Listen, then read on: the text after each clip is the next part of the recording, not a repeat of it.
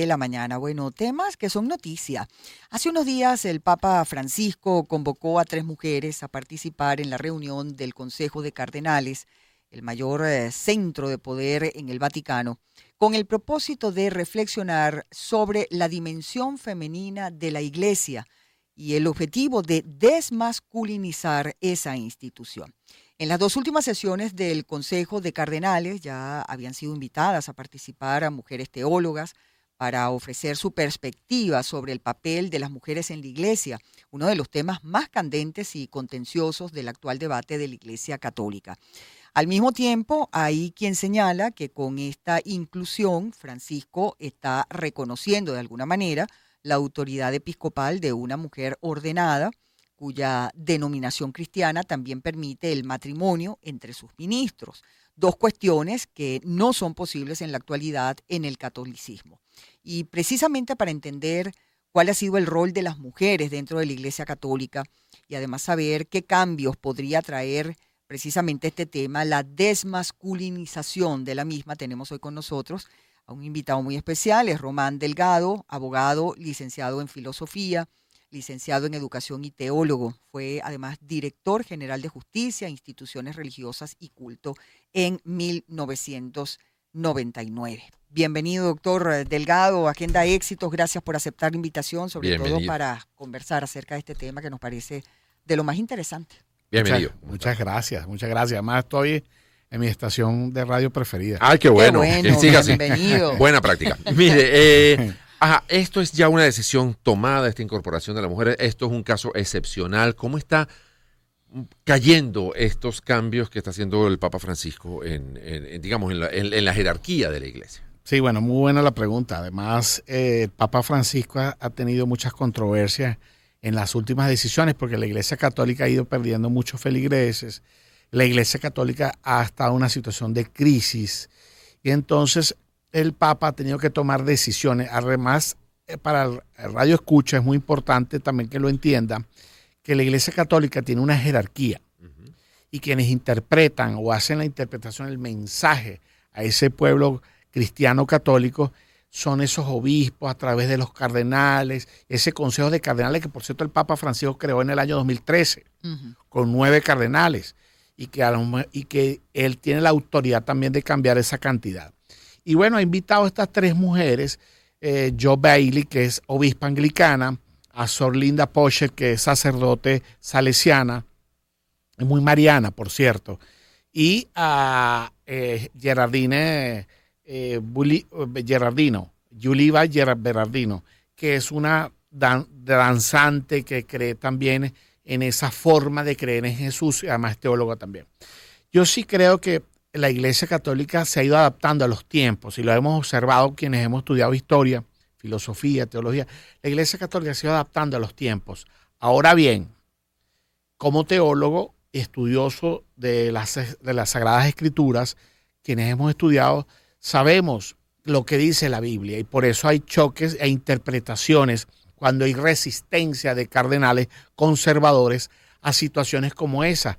Y hace unos días más atrás que esta decisión del Consejo de Cardenales con estas tres damas, teólogos, además la, importancia de la mujer también, porque la mujer yo creo que debe de opinar.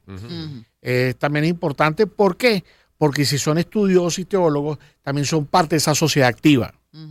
Y entonces creo que es importante tomar esa profesionalización de esa teología, ese conocimiento donde ellas pueden aportar. Pero la Biblia también es muy clara y muy específica donde dice la posición del hombre y la mujer. Y eso ha sido durante muchos siglos. Es el siglo XX y el siglo XXI donde, vamos a ver cambios sustanciales. Siglo XX y siglo XXI. Porque si vamos, eh, en, la misma Venezuela, eh, durante el gobierno de Vicente Gómez le vamos a quitar las partidas de nacimiento a las parroquias y va a ser la jefatura, los jefes civiles quienes van a tener las partidas de nacimiento de los seres humanos, las personas aquí en Venezuela. Y así va a ser en América Latina y en muchos países de habla hispana y otros países también del planeta. Entonces, para llegar al punto del que el radio escucha entienda, es importante que la Biblia también tiene un mensaje y en el Evangelio de San Juan, en el capítulo 14 del, versículo 16 el 26 dice, yo os parto, pero os dejo, Jesús mismo ya resucitado, os dejo el Espíritu Santo que os guiará toda verdad. Si usted tiene una relación íntima con el Espíritu Santo, si usted es una persona de oración, Dios mismo le puede revelar a usted su verdad, la verdad de Dios. Porque dice, lo, es el mensaje, es la palabra ni siquiera de un apóstol, es la palabra de Jesús.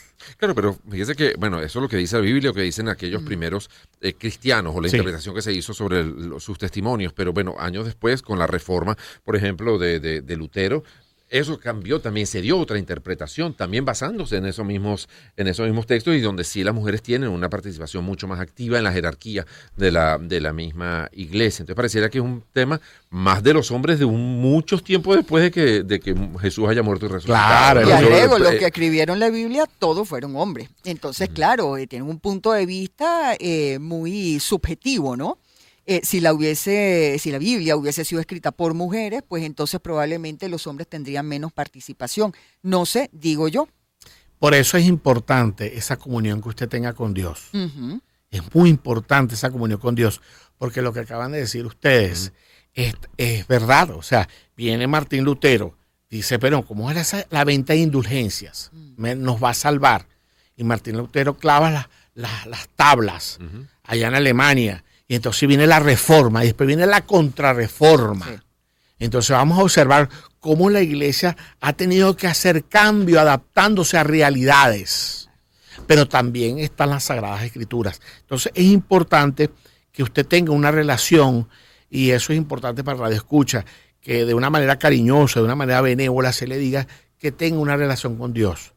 Muy, muy aparte de si usted es anglicano, si usted es protestante, si usted es evangélico, de cualquier línea cristiana o católico, que son la gran mayoría, entonces pueda tener una relación íntima con Dios para que tenga paz en, en toda esta turbulencia de cambios, porque también se armó una serie de controversias con unos cardenales conservadores en Estados Unidos cuando se habló de la bendición de homosexuales. Mm. Sí, Entonces, de los matrimonios homosexuales. entonces exacto. yo, yo lo estuve estudiando, entonces Vale. dice que son bendiciones a la persona, no al matrimonio como tal. O sea, si el homosexual viene y dice yo quiero que me dé bendiciones, bueno, también se le llama el arrepentimiento porque Jesús llamó al arrepentimiento de todos los pecadores. No exclusivamente a este tipo de pecado, no a todos. A todo tipo de pecado llama la Biblia que se puede arrepentir para que pueda ser salvo. Entonces, todos ellos pueden ser salvos si se arrepienten de sus pecados. Y ahí la importancia de estudiar y leer la Biblia y de tener un- una comunión, una oración, una relación de oración con Dios. Ahora, eh, bueno, volví a la, pregunta inicial. ¿Esto ya se ha in- incorporado como parte de la nueva dinámica de la iglesia o es solamente, digamos, un globo de ensayo que está haciendo Francisco para eh, ver cómo va introduciéndose progresivamente esta reforma? Hay incluso hasta quien habla de la necesidad de ir a un nuevo concilio, que ya el del Sí. 60 y... Del 63 al 65. 60, 65 que ya Concilio Vaticano mucha- II. Exacto, el segundo ya hay muchas cosas que quedaron atrás que hay que volver a hacer una revisión. Es como tú dices, es un, es un ensayo que se está haciendo. Francisco está planteando esa necesidad. Invito a estas tres damas teólogos y además es un ensayo, como bien tú has dicho. No está plasmado como tal en el pontificio. Simplemente es ya se está para crear un- una idea de la necesidad de la opinión de las teólogos, que además son mujeres que saben. Lo que me llamó la atención es que la iglesia anglicana tiene un origen bastante controversial también, porque el origen de la iglesia anglicana no- es diferente al de la iglesia católica. La iglesia anglicana fue Enrique VIII, en una situación de donde él, era un poco rebelde, el papa ya no le aceptaba los divorcios, entonces creó su propia iglesia en Inglaterra. Quienes hemos vivido en Inglaterra, hemos visto la imagen de Enrique VIII tan famoso y tan reconocido, porque además gobernó varias, muchas décadas, varias décadas, ca- cua- cuatro décadas para ser específico. Entonces es importante también de que el Papa está llamando no solamente una, una persona que sea católica, sino una obispa anglicano. Eso llamó profundamente a la atención Joe Bailey. Entonces ella es casada con hijos y ejerce en Canterbury. Entonces eso nos da a nosotros un mensaje de que el Papa quiere escuchar a los demás. ¿Y qué opinión puede dar? Que es ciertamente hasta, hasta valioso porque dice la Biblia que en la multitud de consejos está la sabiduría.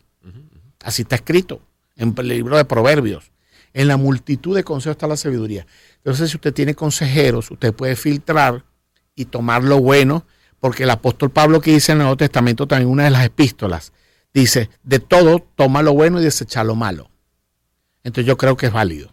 Mm. Que es válido escuchar el consejo, escuchar la asesoría, de además de mujeres expertas, de mujeres que pueden dar opiniones y que son parte de esa comunidad activa, Claro. dinámica de la sociedad. Y es valioso. Claro, donde se hace equipo. Ahora pregunto, estos posibles cambios en eh, la Iglesia Católica, eh, ¿qué está haciendo? ¿Está ganando fieles o los está perdiendo? Por lo menos está llamando la atención. Ajá. Y al llamar la atención, yo creo que los fieles están despertando para bien, unos, unos en contra y otros a favor. Yo creo que está despertando. Yo creo que sí hay que hacer un movimiento para despertar, porque el catolicismo ha ido perdiendo muchos feligreses y lo ha ido ganando otras ah, religiones, eh, evangélicos, el mismo Islam es la religión que más crece en Europa. Y entonces nosotros hemos observado cómo eh, la Iglesia Católica ha ido perdiendo feligreses. Yo creo que Francisco se ha dado cuenta de eso y varios cardenales también. Y entonces tienen que hacer un esfuerzo, tienen que hacer un esfuerzo y llamar la atención y que la pregunta de, de la periodista Albani Lozada decir, bueno, pero esto se, sirve para llamar más a feligreses o, O los qué- espanta. O los espanta. Por lo menos está llamando la atención. Y entonces es importante que la Iglesia Católica se haga sentir. Claro, también está el tema de cada cultura y de cada... eh, A ver, no es lo mismo la sensibilidad de los temas que se puedan tener en Europa que los, ah, las sensibilidades que se puedan tener en África o las sensibilidades a determinados problemas que se puedan tener en América Latina, por ejemplo, donde hay la mayor concentración de, de católicos. Entonces, ¿a cuál atiende? O lo que pudiera estar pasando en Asia, que to- todavía la- el catolicismo, el cristianismo es, digamos, una, una religión muy minoritaria. Sí. Entonces son distintas eh, realidades que, que tienes como que, que conjugar en un solo mandato un líder único como es el Papa Francisco. ¿no? Sí, es difícil, es bastante difícil y es muy buena tu intervención, Unai Amenábar, porque fíjate, lo que tú has dicho, las diferentes culturas, las costumbres de cada... Cuando uno estudia las diferentes religiones, a mí me tocó ser director de justicia y culto, estuve en el Medio Oriente, fui diplomático en el Medio Oriente, entonces observaba que también hay diferencias dentro del Islam, y gravísima. Yo voy a dar una conferencia ahora en la central sobre, y voy invité a, sun- a sunitas y a chiitas que me acompañaran, porque yo, yo soy cristiano venezolano.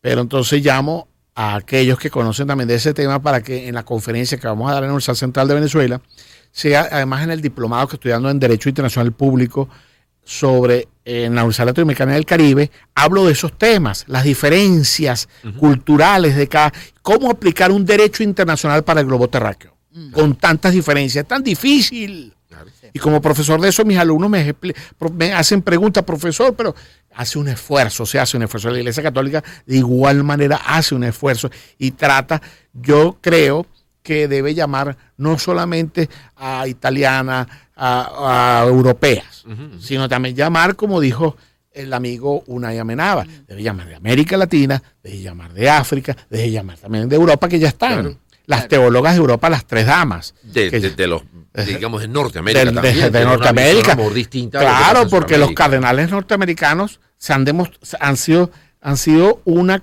han sido controversiales, Sí. han- han- son La conservadores, mayoría eran muy conservadores, sí, sí. pero también ha habido un gravísimos errores en la pedofilia, cosa que ataqué muy duro en mi gestión, porque yo estoy en contra total y absolutamente eh, de la pe- contra la pedofilia eh, de parte de cualquier religioso, Así es. de parte de cualquier, cualquier religioso, Ese- persona. de cualquier Así persona porque eso hay que condenarlo.